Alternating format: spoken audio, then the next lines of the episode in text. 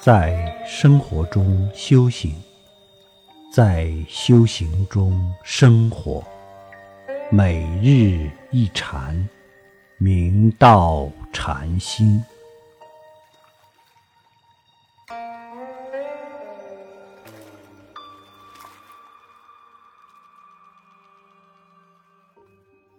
释其首座是成都人，出家后一度便参师席，后到龙门投清远佛眼禅师座下，精进勇猛不懈。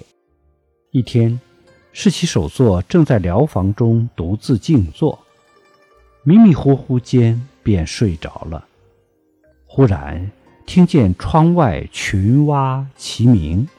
误以为剃头板响，于是连忙下座，直去剃发的地方。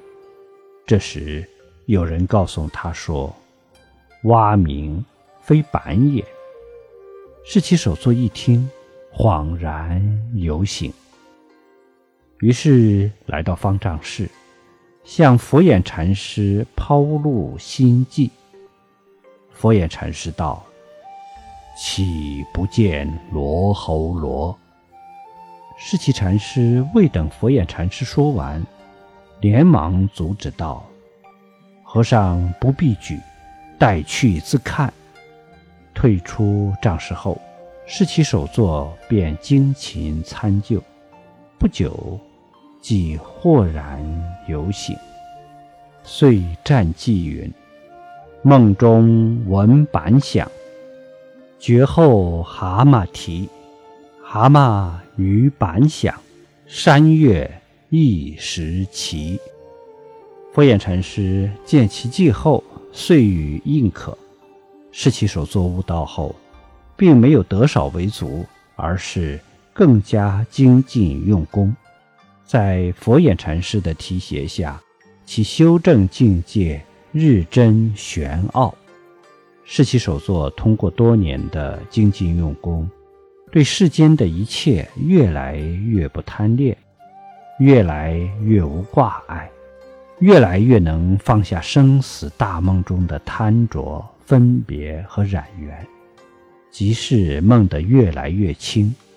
等时节因缘具足，或者磕着碰着，或者一棒一喝。或者钟鸣板响等，即会从迷梦中觉醒，破迷开悟。我们要看清世间如梦如幻的假象，时时要警醒自己，不执着于这些幻境，要在尘不染尘。尽管演戏，但不入戏，这就是让自己觉悟的契机。这就是我们。生命最根本大事。